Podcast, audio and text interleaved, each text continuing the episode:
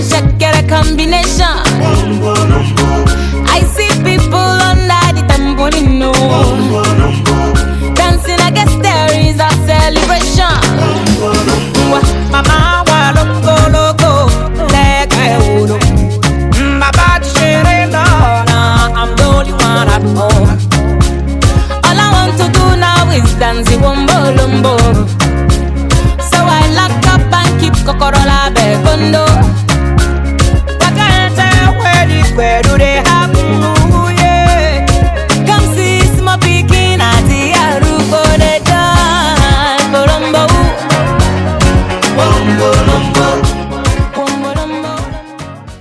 Certaines personnes sont plus sociables que d'autres. Vous étiez déjà arrivé de vous demander comment faisait cette personne qui débarque à une soirée capable de se faire des amis en moins d'une minute, alors que vous, vous êtes toujours au fond de la salle avec un mal de ventre, rien qu'à l'idée de vous aventurer dans cette pièce pleine d'inconnus. Pourquoi certaines personnes préfèrent être solitaires? Vous avez la réponse. Vous pensez avoir la réponse Alors dites-moi, comment reconnaître que l'on n'est pas sociable? Quelle est votre définition de la sociabilité? Ne pas être sociable pour vous est un défaut On est ici ou on le devient Y a-t-il des avantages et inconvénients au fait que l'on ne soit pas sociable? Nous parlerons de ce thème avec nos invités du jour. Bienvenue dans ce nouvel épisode de SOS Blondine. Alors, notre convive du jour est une juriste de formation et maire de la ville d'Atapamé, fille d'Afrique, citoyenne du Togo, présidente de la frétière des communes du Togo. Madame Yawa Kuigan sera avec nous dans notre rubrique préférée Raconte-moi ton histoire. Amouzou Yawa Bella Blondine est mon identité. Et sachez que c'est un réel plaisir pour moi de vous retrouver, très chers amis, auditeurs et auditrices de SOS Blondine. Comme la tradition l'exige, asseyez-vous confortablement et détendez-vous. Bonsoir. I'm the one for a good time call, phone's blowing up. My doorbell, I feel the love, feel the love. One, two, one, two. One, two, one, two,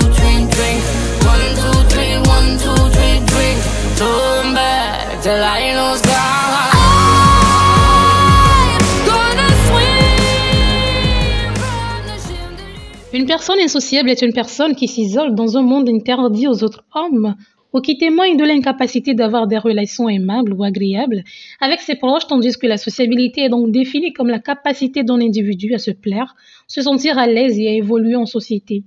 Je suppose, mais je dis bien je suppose que jusqu'ici vous avez déjà une idée de la personne que vous êtes, sociable ou non. De toutes les façons, nous en parlerons plus tard. Laissons donc la place à notre premier intervenant du jour.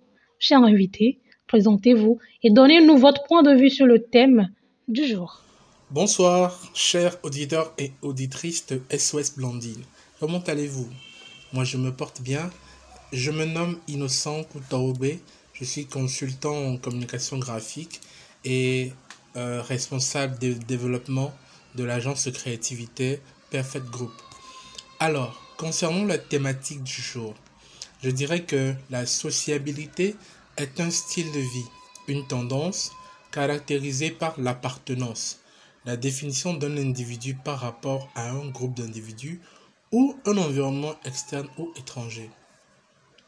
Quitter sa zone de confort et aller vers autrui pour le connaître, découvrir son monde, ses aspirations, s'intéresser à la personne avec facilité vous confère le statut de social. Alors, à la question de savoir si euh, ne pas être sociable est une bonne chose, je dirais que ne pas être sociable euh, n'est pas un crime en soi, même si les textes euh, recommandent l'assistance aux personnes en difficulté. Être sociable, ne pas être sociable plutôt, euh, je serais franc en disant que ne pas être sociable euh, est un défaut, parce que vous passez à côté de, de l'importance de la vie, euh, vous ne vous ouvrez pas euh, c'est vraiment un défaut de ne pas être sociable, selon moi. Donc, à la question de savoir aussi si on est ou on le devient, je dirais simplement, certainement beaucoup doivent savoir cela. La sociabilité n'est pas génétique. On ne naît pas avec. Mais on le devient à force de se frotter avec son environnement. Vous savez, vous frottez avec votre environnement, vous confère une stabilité émotionnelle. Vous savez comment gérer certaines euh, situations, certaines opportunités. Vous savez comment euh, les supporter et avancer dans votre vie. Donc, si vous restez une personne qui n'est pas sociable, vous vous coupez en fait. Donc, c'est un truc qui s'acquiert. C'est un truc qui, se forge. On ne naît pas avec. On devient quelqu'un de sociable quand on décide de le devenir. Donc c'est un choix de vie. Donc si vous l'assimilez comme euh, génétique, je ne suis pas d'accord. Parce que la génétique, elle si, si elle était génétique, tout le monde devait être sociable. Tout le monde devait être ouvert pour partager ses idées et autres. Mais ce n'est pas le cas. Il y a certains qui sont conservateurs. Ils ne sont là que pour eux-mêmes. Donc, être social, je recommande vraiment euh, à tous ceux qui nous suivent, à tous ceux qui nous écoutent, de vraiment cultiver euh, cette façon, ce style de vie-là, qu'est la sociabilité. Alors, comme avantage, beaucoup, me diraient que il n'y a pas d'avantage de ne pas être sociable, mais j'en ai noté deux. Et euh, le premier avantage, c'est le développement extrême de la personnalité. Je donne un exemple palpable, c'est le cas des, des pyromanes, bien des personnes qui sont euh, extrêmement ancrées avec leur personnalité à un point où ils sont convaincus que ce qu'ils font est le meilleur choix.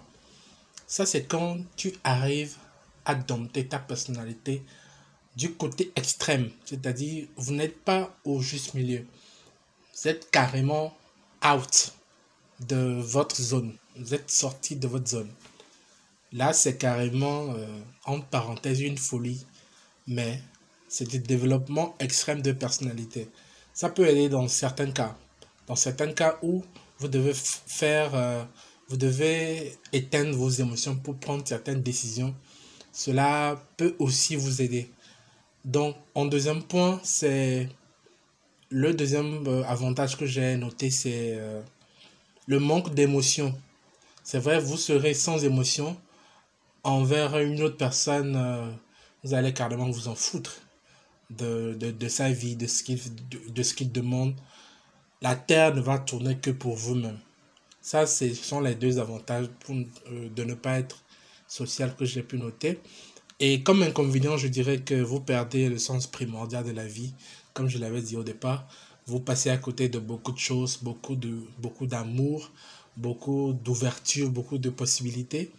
Vous cultivez la solitude qui ne fera qu'attiser votre noirceur.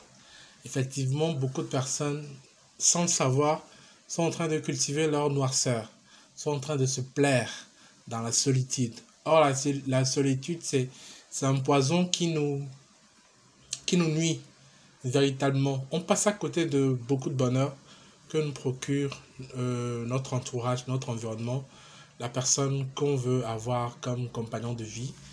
On se plaît dans la solitude à un point où on oublie toutes ces choses-là et on se perd. Donc, en conclusion, je dirais que la vie est un choix. Donc, la, la sociabilité en est aussi. Donc, je recommande vraiment à nos auditeurs, nos auditrices, à vraiment faire le bon choix. Être sociable vous permet d'atteindre un niveau. Être sociable vous permet de vous développer vous-même, d'acquérir certaines compétences parce que c'est en demandant certaines choses que vous pouvez, que vous pouvez euh, arriver à certaines choses c'est en demandant certaines choses que vous, pouvez cogner à certaines portes. Toucher du doigt à certaines choses que vous n'arrivez pas à faire. Donc, en ces termes, je, je vous inviterai vraiment à, à faire la part des choses et à faire surtout le bon choix. Merci à vous tous de m'avoir suivi et bien de choses. Prenez soin de vous et respectons tous les gestes barrières. Merci. Au revoir. Vous vous êtes déjà posé la question de savoir ce qui se passe réellement dans le monde des personnes asociales Savez-vous qu'il y a une différence entre une personne asociale avec un seul S, une personne associable avec deux S et une personne insociable? Non. Respectivement, le premier définit un individu dont l'attitude et le comportement ne respectent pas les normes sociales et présente donc de réelles difficultés d'adaptation à la vie sociale. Le deuxième définit donc une personne qui a du mal à vivre avec autrui, qui souffre d'une grande timidité et d'un manque de confiance en soi. Cet état peut donc le pousser à se mettre en retrait sans fin involontaire, qui traduit donc le mal-être de cette personne. Et le dernier définit donc une personne qui n'est pas sociable et qui refuse tout simplement de vivre avec les autres. Alors, notez aussi que être une personne asociale est un trait de personnalité qui peut évoluer en véritable trouble psychologique dans certains cas, que ce soit par choix ou dans un contexte particulier. La sociabilité a des conséquences sur les relations avec l'entourage qui peuvent être parfois difficiles ou violentes. Mais bon, puisque notre thème du jour est plus concentré sur la sociabilité et l'insociabilité, nous remercions donc notre très cher invité innocent de nous avoir laissé son avis sur le sujet en question. Écoutons donc notre deuxième et dernier intervenant du jour. À tout de suite. Chers auditeurs et auditrices de SOS Blondine, bonsoir. Je suis Arad Kouaovi, technicien de laboratoire, créateur de contenu et rédacteur web. C'est pour moi un réel plaisir de partager ce soir mon avis sur le sujet du jour. Qu'est-ce que être sociable et en quoi cela influence-t-il notre vie? Imaginons que vous êtes à l'école. À l'école, nous avons toujours un professeur que nous apprécions beaucoup et un autre que nous aimons moins. Le premier parce qu'il est à l'aise et sympathique avec tout le monde. Et le deuxième, parce que nous le trouvons trop sévère, trop hautain et bien d'autres qualifications. Le premier est ce que moi j'appellerais un individu sociable. Pour moi, la sociabilité, c'est l'aptitude d'un individu à établir un contact ou une relation avec un autre individu ou avec un groupe d'individus. C'est une qualité avec laquelle certains naissent et d'autres finissent par l'acquérir avec le temps compte tenu des contraintes dans lesquelles ils grandissent ou des exigences de leur travail. C'est l'exemple du corps enseignant, du corps médical ou encore des psychologues. Il va sans dire que cela a des avantages énormes. Depuis notre tendre enfance, disons lorsque nous prenons le cas de notre cours primaire, du collège et du lycée, il y a toujours ce garçon, cette fille-là que tout le monde trouve en griffe cool et avec qui tout le monde veut être ami.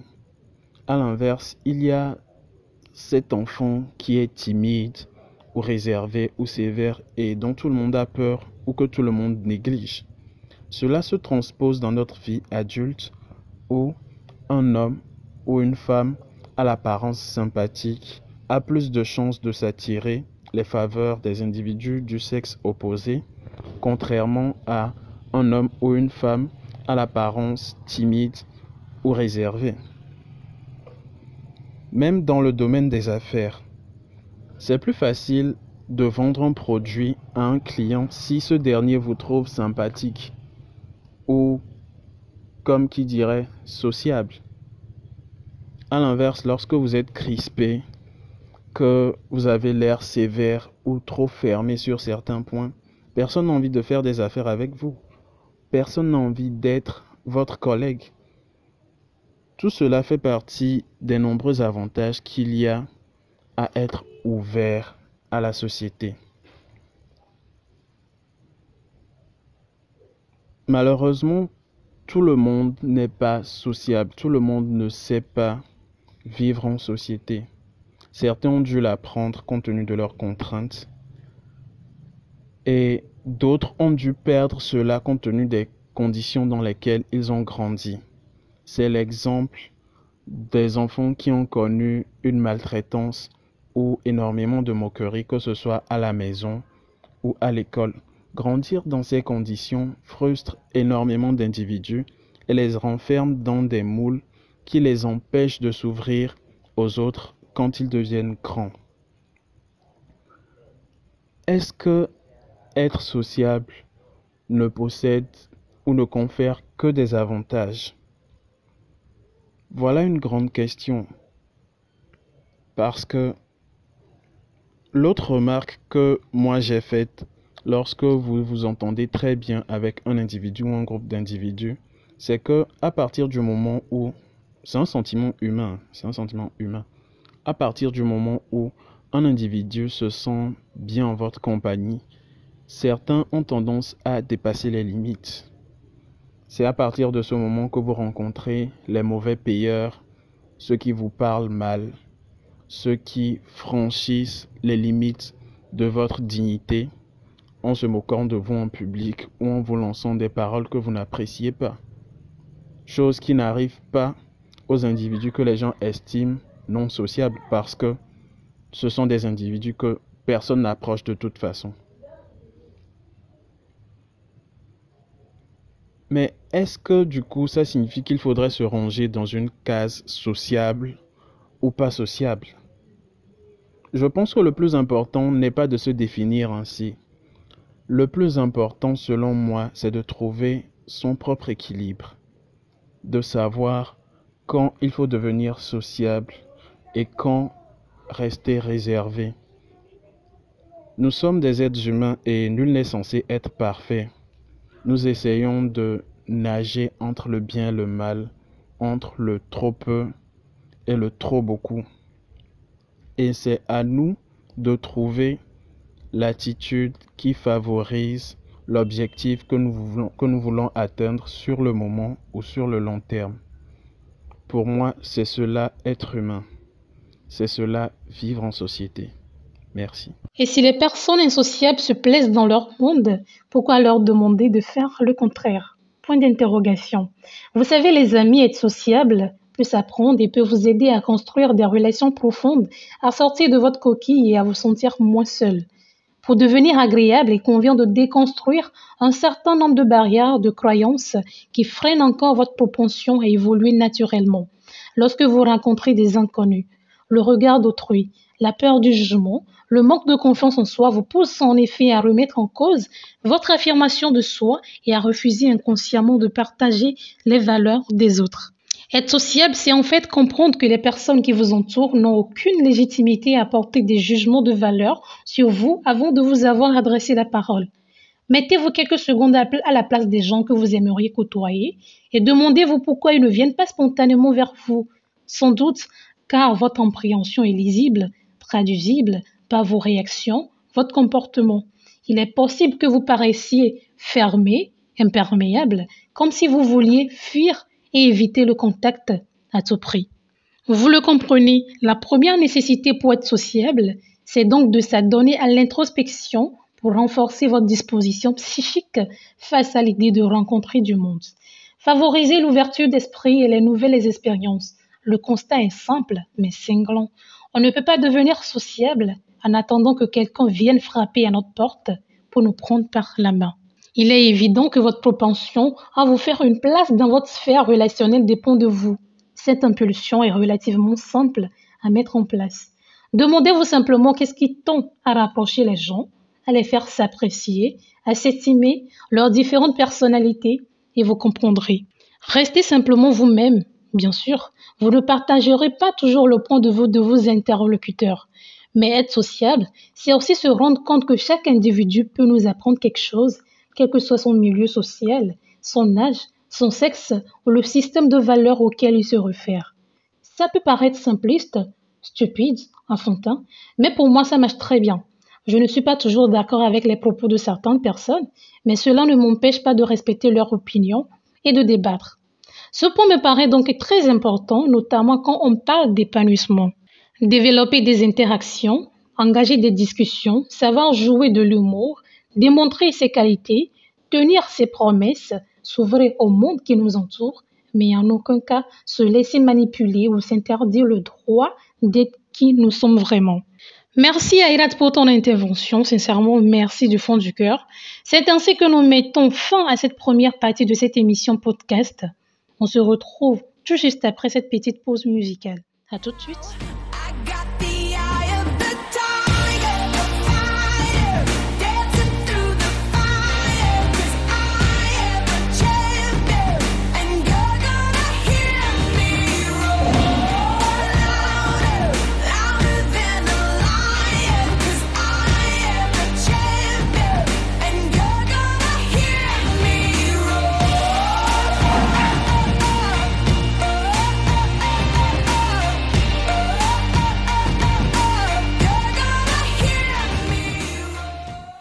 Une femme, une mère, une icône, une dame de fer, une référence, une femme d'influence, une dame qui n'a aucune difficulté de discuter avec les jeunes et surtout de leur donner des conseils.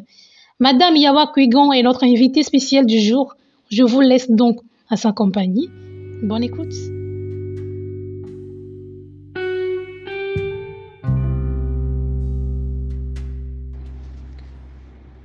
Alors, bonjour, bonsoir Blandine, à vous-même et à tous vos auditeurs. Je suis Yawa Kouigan, je suis juriste de formation et euh, je vais, je crois, m'essayer à, répondre à votre euh, question euh, sur la possibilité d'être une femme carriériste tout en honorant ses engagements matrimoniaux. Avant de commencer, je voudrais peut-être, sans verser dans la sémantique, euh, relever quand même que le terme carriériste dans son acception euh, actuelle est un peu péjorative et plutôt connoté moins. Euh, je vais donc, avec votre permission, euh, suggérer que nous parlions plutôt de femmes avec euh, des ambitions professionnelles affirmées, des femmes qui font carrière plutôt que de femmes carriéristes parce que cela est plutôt, comme je l'ai dit tout à l'heure, pris dans un, dans un sens un peu péjoratif. Je rappelle quand même que c'est une réflexion très orientée euh, parce que voilà, jamais moi je n'ai entendu euh, qu'on demande à un homme comment il concilie sa carrière et sa vie de couple. Euh, on est d'accord qu'en l'état actuel de l'organisation de la société, euh, la charge morale est donc euh, plus, plus sur les femmes, on va dire. Alors, ceci étant dit, comment vous raconter mon histoire? Euh, Un adage euh, dans la langue éve dit euh, Jinao. Genre, bon, sur le fait, quand on vous dit chante, chante, c'est jamais facile de chanter tout, de go. Mais je vais m'y essayer, peut-être en commençant par le point de départ. Pour parler de moi, je dirais que je suis, je suis fille aînée euh, d'une famille de quatre enfants. Je suis, je suis la fille de deux enseignants qui ont toujours mis la barre très haut. Et euh, à la maison, l'excellence, et en tout cas la quête permanente de l'excellence, est, carrément un mode de vie. Euh, et donc, euh, voilà, je crois que la, la, construction de la personnalité, c'est quelque chose qui ne, qui ne finit jamais. Mais avec le temps, on, apprend à mieux se connaître soi-même. On prend conscience de nos traits majeurs, euh, les forts et les faibles. L'idée étant d'optimiser les premiers, de travailler en, en, continu sur les seconds. Euh, par exemple, moi, je suis, je dirais que je suis une introvertie qui a commencé avec une grande timidité. Euh, toute petite, euh, je ne sais pas si je dois vous livrer toutes mes anecdotes, mais euh, j'avais vraiment peur des contacts humains, toute petite, et à l'école, j'étais vraiment réservée de chez réservée. Et alors, je pense que dans ce contexte, l'exutoire que la petite fille que j'étais a dû trouver, c'est de me distinguer par le travail bien fait. Donc, j'ai toujours été une très bonne élève. Et je crois que ce fonctionnement un peu en miroir a fait que cette euh, légitimation de griffe euh, par les bons résultats m'ouvrait des espaces euh, d'expression. je crois que la personnalité est importante. il faut se connaître pour savoir ce qu'on veut, comment le faire et, comment bien le faire. Et en parlant toujours de moi, je suis également une irréversible sentimentale. du coup, comme je ne suis pas euh, vraiment dans, dans l'expression, dans, dans, la, dans l'extériorisation euh, par la parole, je ne parle pas beaucoup. J'ai donc dû trouver, chemin faisant, les moyens d'exprimer autrement euh, cette attraction naturelle vers l'autre. je vous confesse que, parvenu à l'heure des, choix de, de filière d'études, au début, je voulais être psychologue, par exemple, parce que j'ai toujours recherché voilà, ce, cette interaction, cet espace, cette conversation permanente avec l'autre. Je crois que c'est quelque chose qui est, qui est dans ma nature, je pense. Hein. Alors, sur la conciliation vie professionnelle, vie de famille, je dois dire que pour moi, euh, je pense qu'il n'a pas vraiment fallu choisir. Hein En tout cas, aujourd'hui, quand je vous en parle, je n'ai pas senti à un moment donné que je devais faire un choix. C'est peut-être le cadre familial ou l'environnement dans lequel j'ai grandi, mais pour moi, les deux étaient tout à fait dans l'ordre de mon évolution naturelle. Euh, j'entends bien qu'on ne peut pas, on peut pas tout avoir, ni on ne peut pas tout faire parce que nous ne sommes ni des surhommes ni des surfemmes. Euh, mais au final, c'est une question d'équilibre, je crois, Blandine. Alors, une fois que vous avez pris conscience, comme je l'ai dit tout à l'heure, des grandes lignes de, votre personnalité et de ce dans quoi vous souhaitez vous épanouir euh, professionnellement, il faut faire des sacrifices raisonnables. Euh, je, prends l'image de la balance. Il ne s'agit pas de, faire tomber un plateau pour que l'autre aille très haut. Euh, mais simplement de développer un génie qui est toujours présent hein, et qui nous permette de maintenir cet équilibre vital. Alors, dans, le parcours d'une personne lambda ou bien dans mon parcours à moi, je, pense que le regard des parents est également primordial. C'est-à-dire que vous êtes là, vous vivez dans un cadre familial et très tôt, vous avez le sentiment qu'il y a des choses que vous devez il y a des choses que vous devez rendre. Je ne sais pas comment l'expliquer ou si je, si je, si je m'exprime bien en disant cela, mais euh, pour prendre mon exemple, euh, en parlant de, l'âge où on parvient, où il y a les études à faire, où il y a également euh, la personnalité, les sentiments qui naissent, etc.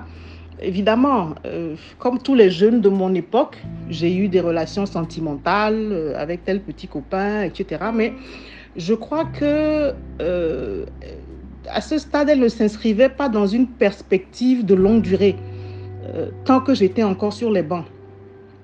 Alors, donc, j'ai fait des études de droit à la faculté de droit de l'université, aujourd'hui Université de Lomé, qui s'appelait dans le temps Université du Bénin. Euh, dans une trajectoire très linéaire.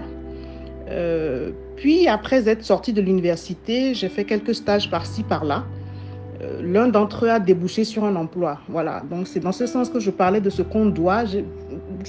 J'ai grandi dans un contexte où, avant tout, il fallait rendre à mes parents tout ce qu'ils ont placé. Je ne parle pas d'argent, mais tout le potentiel de confiance et, d'aspiration qu'ils ont placé en nous, en nous faisant faire des études, il fallait finir euh, et, sortir avec quelque chose. Voilà. Et je crois que c'est seulement à ce stade, une fois que euh, je suis sortie de l'université, que j'ai euh, que j'ai trouvé un emploi, c'est seulement à ce stade que j'ai envisagé réellement une vie de couple. parce que même à mon sens, il est exclu de, s'engager dans ce cheminement euh, tant que j'étais euh, donc sans, ressources propres. Et euh, voilà, vie de couple, maternité. Je crois que je me suis vraiment sublimée dans la maternité parce que avoir des enfants, j'en ai trois. J'ai eu dans l'ordre un garçon, puis une fille et un garçon. Et avoir des enfants a donc pour moi été une expérience cardinale. donc voilà, tout en me consacrant à ma vie de famille.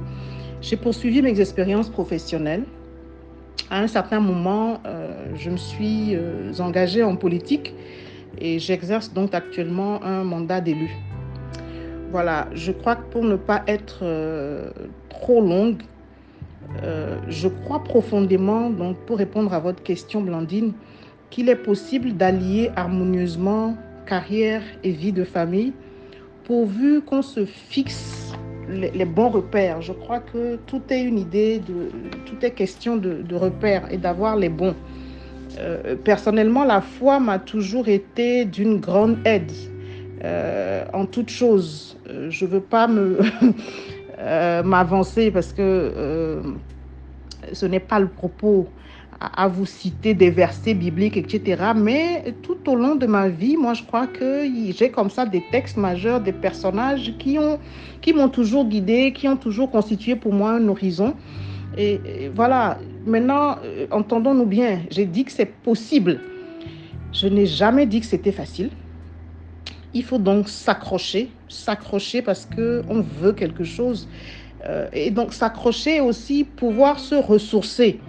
Euh, dans les moments les, les moins aisés parce qu'ils font partie du, cheminement. Alors, on peut trouver ces ressources euh, à, à, plusieurs, euh, à plusieurs niveaux. On peut les chercher dans ses propres valeurs, on peut les chercher dans le soutien de notre conjoint euh, à notre vie professionnelle, ses encouragements, euh, vas-y, je crois en toi, c'est possible. Oui, aujourd'hui, j'accepte de manger ce plat réchauffé au micro-ondes parce que je comprends bien que tu as une réunion qui se termine tard.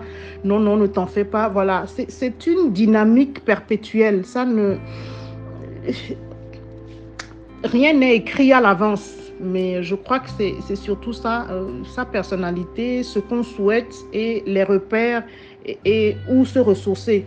Et ces ressources, donc, je pense qu'on peut les avoir aussi dans nos aspirations pour nos enfants, dans l'appui que peut nous donner la famille, parce qu'il y a des moments où c'est un peu chaud, il n'y a personne pour garder les enfants, etc. Alors, il faut pouvoir compter sur l'aide de telle tante ou de tel neveu ou de telle nièce euh, qui les dépose ou qui les récupère à l'école. Voilà. Donc, c'est vraiment euh, un day-to-day -day où on règle les problèmes chemin faisant tout en continuant de courir parce que, parce que le temps, c'est une autre, euh, voilà, une autre donne importante de cette équation. Et donc, bref, voilà, je, je crois, enfin, je sais pas, euh, j'espère que j'ai répondu quelque peu à la question que vous avez entendu me poser ou en tout cas que j'ai pu contribuer en toute modestie à votre réflexion, Blandine je voudrais, parce que nous avons cet échange durant le mois de mars, euh, vous réitérer euh, mes souhaits d'une bonne célébration du mois de la femme, cette créature exceptionnelle. Et euh, je vous remercie, je salue tous vos auditeurs. À très bientôt, Blandine. Merci.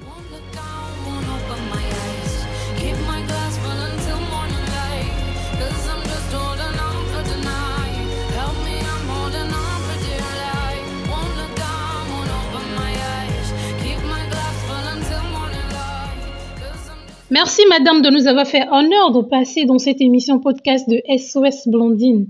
Vos mots ont fait un bien fou à mes auditeurs et auditrices, j'en suis sûre. N'oubliez surtout pas de saluer tous les habitants de la ville d'Atapamé. Passez donc une très belle soirée. Ah, mes amours, c'est toujours très difficile de vous quitter, mais comme on le dit souvent, un au revoir n'est pas un adieu. Vous l'aurez compris. Nous sommes donc à la fin de cette émission qui se veut être la réponse à vos questions. Si c'est votre première fois de nous écouter, Bienvenue donc dans la grande famille à Blandine.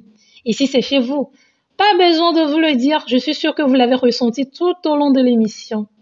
En espérant vous retrouver dans un futur proche, prenez soin de vous. Bisous. Ciao, ciao.